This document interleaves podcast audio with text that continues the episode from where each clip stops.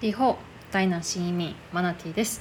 この番組は台湾の南部の町台南からお伝えしている台湾に出会った1週間の、えー、ニュースですね、えー、フォーカス台湾からいくつかピックアップしてお伝えしたいと思います。まず今週フォーカス台湾というニュースサイトの中でよく読まれてる人気記事としてずっとあのランクインしていたこちらの記事。10月30日日本でも公演。台湾のインディーズバンドメンバーが死去。台北のホテル。30日午後2時ごろ台北市中西区のホテルで女性が死んでいるのが見つかった。警察などの調べによると女性は人気インディーズバンドのパーティー・フォア・ツァオドン。ツァオドン名誉派对のドラマーの蔡イーファン。さんで、えーまあ、ファンファンって呼ばれている方です。ファンファンさんで発見時には死亡してからだいぶ時間が経っていたという。当バンドは2017年の音楽賞ゴールデンメロディーアワードで新人賞など3つの賞受賞。2018年には日本で単独公演を行ったほか音楽イベントサマーソニックにも出演していた。警察などによると蔡さんは今月25日から宿泊。他殺の可能性はないとして詳しい事情を調べている、まあ、いくつかのニュース台湾のニュース見てましたけれど、まあ、他殺の可能性はゼロではないようなんですがあの大方自殺の線が濃いというふうな見方が強いようです。とても人気のバンドのあのドラマーの女性なのでえー、まあ、まだ若いですよね。あの何歳だったかな？まだえっと2 3 0代だ20代だったかな？本当に若い女性で、まあ、まだまだこれから活躍されるはずだったのにっていう感じで大変あの突然の死を惜しむ方が多いような状態でネット上でもかなり今週、まあ、そんなに大きなニュースなかったですけどこちらのニュースはよく見かけました。あのいろいろねあのネットではニュースも含めて出てますけれどどうやら海外から戻ってきて貿易ホテルで隔離中だったみたいなんですがその時に愛犬が重病だということを知って、まあ、とてもあのなんだろう愛する愛犬だったわけでそれがあのとても心理的ダメージを与えたのかなというふうに推測されているようですね。続いてこれいきましょうか。結構私注目してるんですけど台湾のコーヒーについてのニュースですね。11月3日ナッツやフルーツの香り。台湾東部でコーヒー豆の栽培広がる。自然豊かな台湾東部でコーヒー豆の栽培が広まっている。清らかな水と空気。海と山に挟まれた大地の恵みを生かして生産された豆はナッツの香りやフルーティーな風味があり多様な味わいが楽しめる。共生委農業委員会の農業所かな？農業所と、えー、東区分所カレッコカレン市。カレン市っていうとファーリエンですね。ファーリエンにある、えー、農業委員会の部署によると近年台湾人のコーヒーを飲む量が増加。だが国内市場規模は100億台湾元以上とされながらも国内産の、えー、豆の市場シェアは1割にも満たない。という農業所では新鮮で安全な国産豆を生産し輸入豆との差別化を図るため豆が栽培している各自治体に品評会の開催を促すなどして消費者への、え、PR に取り組んでいる。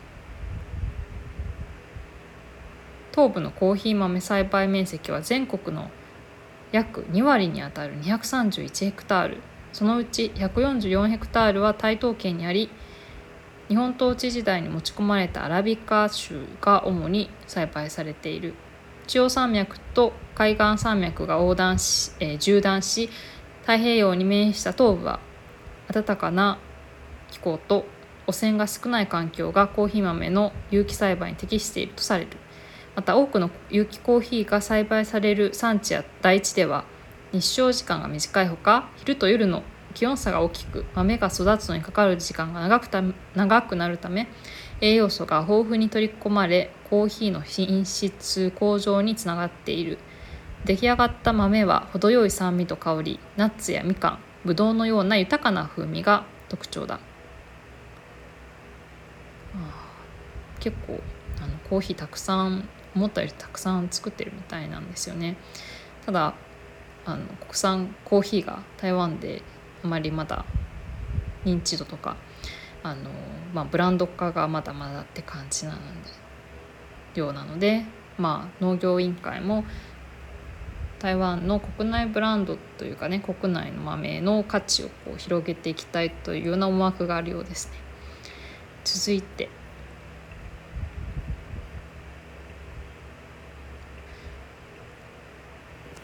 11月4日台湾新たな国内感染確認10日ぶり新型コロナ中央感染症指揮センターは4日木曜日ですね。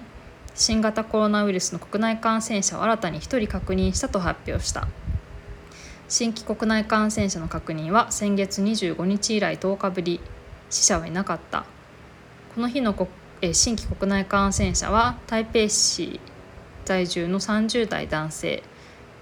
今月2日までに倦怠感や食欲不振。発熱などの症状を訴え検査を受けたところ陽性が判明した。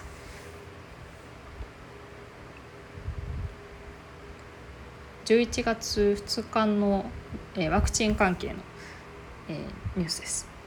台湾ワクチン証明の相互承認に向け日本と協議へ国産ワクチンも議題に。台湾の対日窓口機関台湾に、えー、台湾日本関係協会の、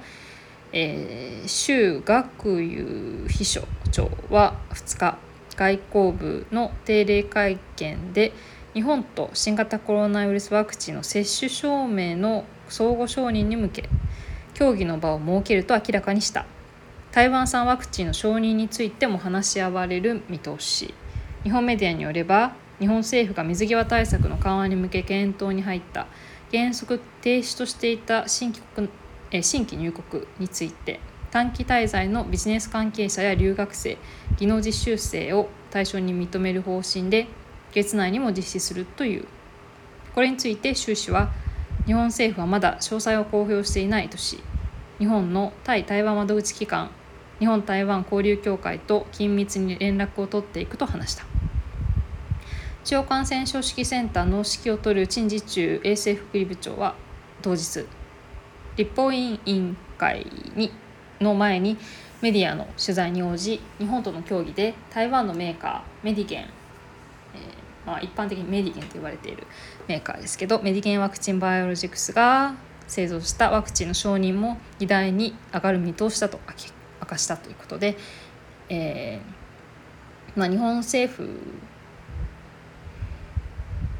と協議する中で台湾の国内産のワクチンメディゲンのものも、えー、対象にワクチン証明のね相互承認の対象にえー、入れてくれというような交渉が行われているような行われているようですね。まああのこれは承認される可能性結構高いかなというふうに個人的には考えています。何しろあの台湾では蔡総統中心にですねメディケンあの、まあ、国の あのトップの人たちがこのメディケン製のワクチンを打ってるのであのまあそれはもう本当に 周知の事実で日本と違ってあの国産のワクチンを、まあ、首脳たちがこう打って安全アピールしたりとかしてるわけなので、まあ、承認される可能性は、まあ、客観的に見て高いのではないかなというふうには個人的には考えています。えー、続いて関連ニュースですね。11月2日台湾メーカー新型コロナの春ワクチン開発。アメリカの企業と協力。台湾のワクチンメーカーメディゲンワクチンバイオロジクスは1日肌にパッチを貼って投与する新型コロナウイルスワクチンの開発について発表した。アメリカ企業と協力して開発を進めており早ければ2022年には臨床試験過去治験に入る見通しだという。メディゲンは注射型の新型コロナワクチンを開発し台湾では8月下旬には、えー、接種が始まった。新たなワクチンはパッチで投与するものでパッチには微細な針が並んでおり肌に貼って数分後に剥がすと体内に残った針から薬剤が流出し続けるという。パッチは、えー、アメリカのバクセスが提供しメディゲンの抗原を使う。冷蔵の必要がなく資源が不足している環境でも使用できるとしているメディゲンの陳社長は開発をなるべく早く成功させより便利にワクチン接種ができるようになればとの考えを示したアメリカと台湾メーカーとのあの協力での開発かなりいろんなあの挑戦的なことをやってるなというような印象ですね。えー、ちなみにあの台湾における新型コロナウイルスワクチンの接種状況ですが10月末で目標の、えー、1回目の接種 70%2 回目の接種率30%が達成されまして、えーまあ、またまだまだこう接種率が、えー、上がってきて毎月上がってきていますね。ちなみにあの注目今週注目されているニュースであのフォーカス台湾の日本語版のニュースには上がってなかったと思いますがえ中国語版のえニュースではえ陳時中 SF クリブの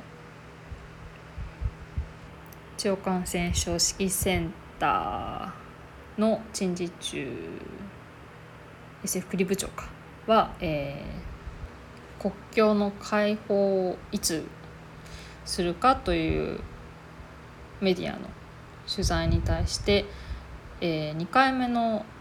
ワクチンの接種率が60%以上にならないと、えー、まあ、協議進めることはないというようなニュースがありましたのでまだ2回目の接種率は30%程度なので、えー、まあ、まだまだかなというところですね。あと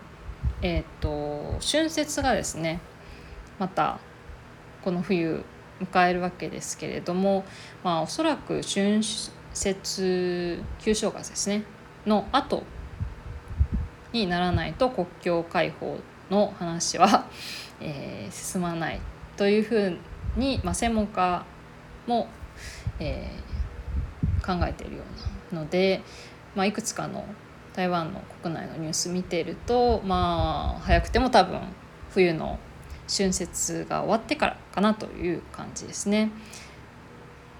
まあ、台湾がまあ本当にゼロコロナっていうような政策になってるので国内での、まあ、水際対策が成功がかなり成功していたいる状況で、まあ、国内でやっぱり市民のその、まあ、コロナウイルスがにこうやっぱ国内だったらもう汚染されほとんど汚染されてないっていうような認識もあって逆にその国境開放っていうねあの皆さん今すごく注目されている問題についてはかなり慎重にならざるを得ないし専門家もあの、まあ、そういう姿勢を見せている専門家が多い様子なのでうん、なかなか国境開放の方逆にねあの、まあ、慎重な状態が続いているのかなというふうに見られますね。うん、まあ仕方ないですねこれはばかりはね。まあなんていうか日本と違うのは本当になんかコロナウイルス国内もうほとんどなんか多分こう印象印象なんていうのかなまあ、市民のこうなんだろう、まあ、政府がかなり透明性を持ってね情報を開示しているし陳時中というこのあの地方感染症指揮センターのねリーダーがすごくリーダーシップを持って対応しているということもあって安心感とまあそのちゃんとデータを示しているいて説明の力もすごいすごく説明力もあるので何て言うかまあ本当に信頼情報は信頼できるし、まあ、国内でウイルスが広まっていないことは安心できるがやはり国境開放なると海外からやっぱりねウイルスが入ってくるのが怖いし、まあ、なんぼそのねウィズコロナみたいな。ウィズコロナですよねあのコロ、まあ、もうウイルスと一緒に生活していこうみたいな話そういうまあなんていうか、まあ、理論上はねそういう話があるわけなんですがなかなかやっぱ市民感情としても難しいし逆にねやっぱ国境開放の方を慎重にならざるを得ない。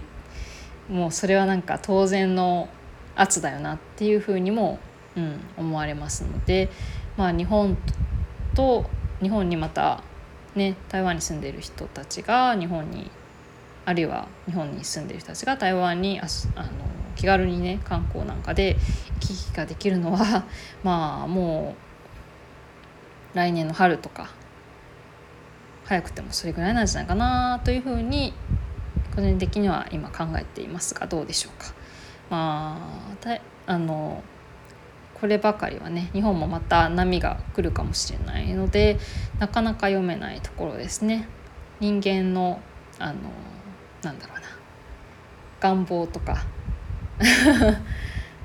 ななんて言ったらいいんだろう。こうね世論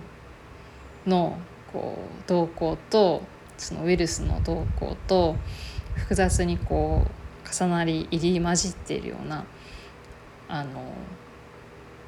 感じもあるしまあ一応その台湾の地方感染症指揮センターというねなんだろう絶対なるこうリーダー的存在が機関があるので、まあ、そこの判断リーダーシップ説明力にもよると思うしまあ日本政府がとの交渉にもの、ね、成果にもよってくるだろうし、うんまあ、来年の春ぐらい冬から来年の春ぐらいちょっと動きがどういうふうな動きになるかなということには注目していきたいと思いますね。